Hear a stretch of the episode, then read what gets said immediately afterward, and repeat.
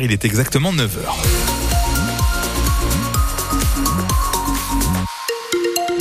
Ciel bleu, soleil sur une bonne partie de notre département. Ça ne durera pas. Je suis désolé du gris cet après-midi. Température maximale à 11 degrés. Attention au vent qui souffle fort hein, jusqu'à 55 km heure cet après-midi. Le point complet sur la météo, ce sera juste après votre journal de 9h. Julien Penaud et top départ de la 39e campagne nationale des Restos du Cœur. Les bénévoles sont devant quelques 53 magasins de Lyon. Trois jours de collecte, l'occasion de partager une partie de votre caddie.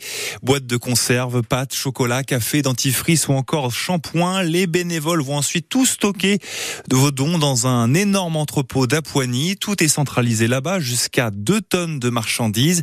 Une vingtaine de bénévoles y travaillent ils ont eu cette semaine la visite d'un certain Romain Colucci, le fils de Coluche. Réaction et témoignage au micro de France Bleu au Cerf. C'est important, c'est Coluche, c'est la suite, voilà, c'est la famille. Ça va faire plaisir, lui serrer la main un peu d'émotion aussi. C'est la première fois que je viens dans Lyon. Salut, c'est France Bleu. Il y a des centres dans toute la France et ici, euh, dans Lyon, euh, il y a 8000 personnes inscrites euh, au Resto du Cœur. Tous ces gens-là, bah, ils mangent au quotidien grâce au travail des bénévoles. On vient et on les soutient et on les remercie et on les encourage. On met tout dedans là On a 15 sacs. Oh bah ça tient.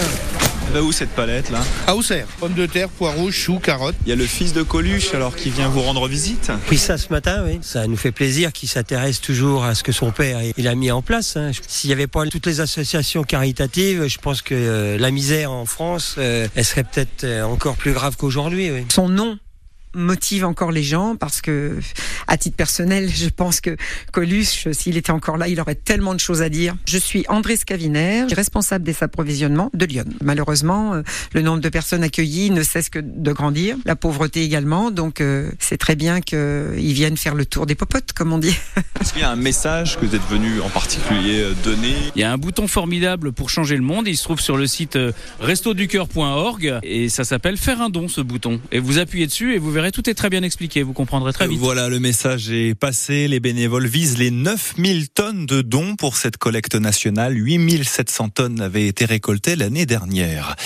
Il a tous ses diplômes de médecine, ne demande qu'à soigner des patients, mais voilà un médecin cubain à Joigny ne peut pas exercer. Il est même menacé d'expulsion car sa demande d'asile a été rejetée par la préfecture.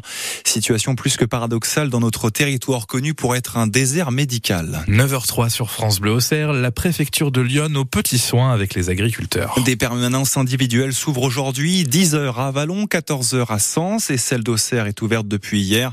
Les services de l'État proposent un accompagnement face à l'administratif ou à des difficultés financières.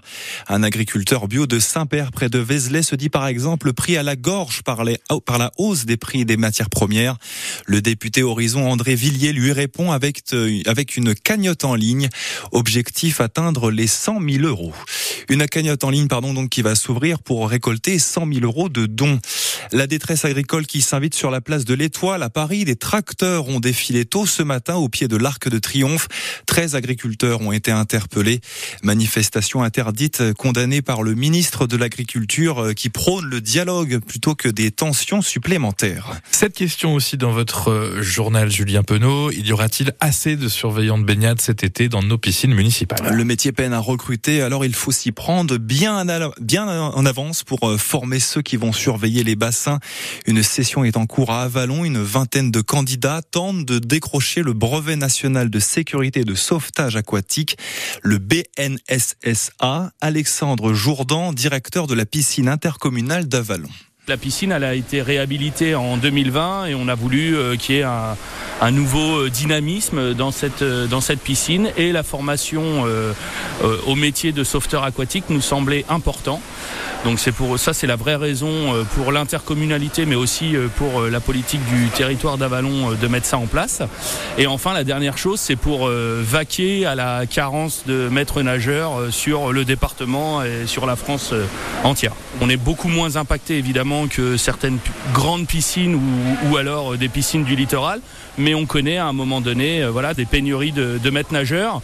Et aussi, euh, il y a des doutes chez des jeunes sur euh, quelle profession ils ont envie de faire. Donc nous, on a envie de les attirer dans notre, dans notre secteur. Donc on se dit, c'est une première belle étape. On va découvrir le BNSSA et du coup, ça va permettre de faire un job, un job d'été sympa quand on est étudiant. Et puis peut-être qu'après, il y aura des vocations pour devenir un maître nageur. L'équipe médicale de la a du boulot. Trois, joueurs viennent de s'ajouter à l'infirmerie à la veille de la réception de Valenciennes, demain à 19h à la des Champs.